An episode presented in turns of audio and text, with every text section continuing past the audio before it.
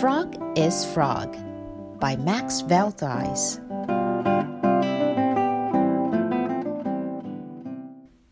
How lucky I am, said Frog, admiring his reflection in the water. I am beautiful and I can swim and jump better than anyone. I am green, and green is my favorite color. Being a frog is the best thing in the world. What about me then? asked Duck. I am all white. Don't you think I am beautiful too? No, said Frog. There's no green on you at all. But I can fly, said Duck, and you can't. Oh, yes, said Frog. I've never seen you fly. I'm a bit lazy, said Duck, but I can fly. Watch. She took a run up and flapped her wings noisily. Then, suddenly, Duck rose from the ground and flew gracefully into the air. She flew round a few times and then landed on the grass in front of Frog. Fantastic! cried Frog, full of admiration. I want to fly too. You can't, said Duck. You haven't got any wings. And she went home feeling happy. When Frog was alone again, he started to practice flying. He took a long run up and flapped his arms wildly up and down. But no matter how hard he tried, he couldn't get off the ground. Frog was disappointed. I am a useless frog, he thought. I can't even fly. If only I had wings. Then Frog had a clever idea. Whatever Duck could do, he could do too. For a week, Frog worked hard with an old sheet and some string. At last, he was ready for his first test flight. He went to the hill by the river. He took a good run up, just as he had seen Duck do. Then he leapt into the air with outstretched arms. He hovered in the air for a few seconds like a real bird. But then the wings ripped and he dropped like a stone.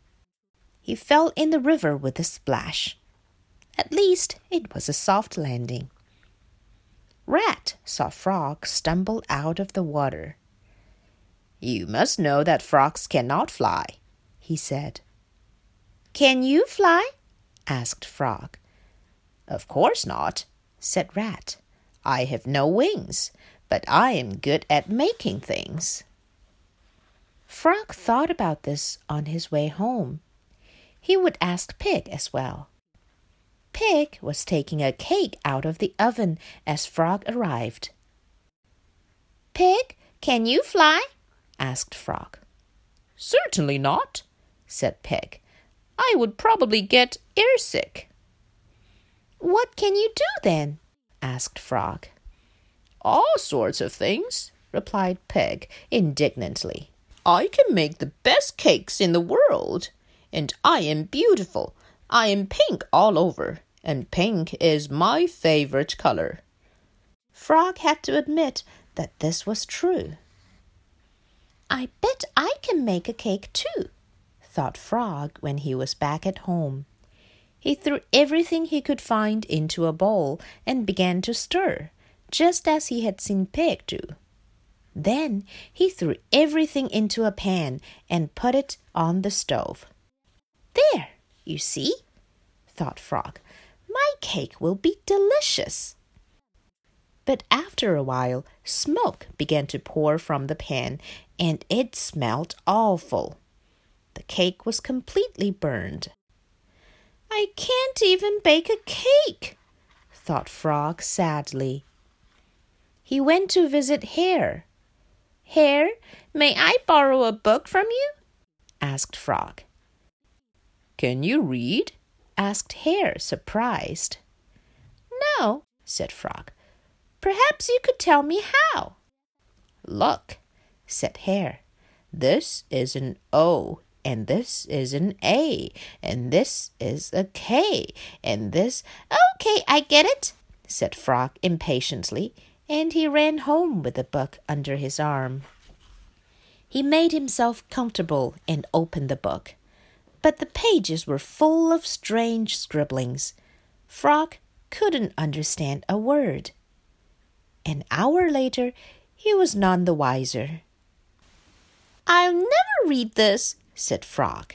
It's much too difficult for me. I'm just an ordinary stupid frog. Sadly, Frog returned the book to Hare.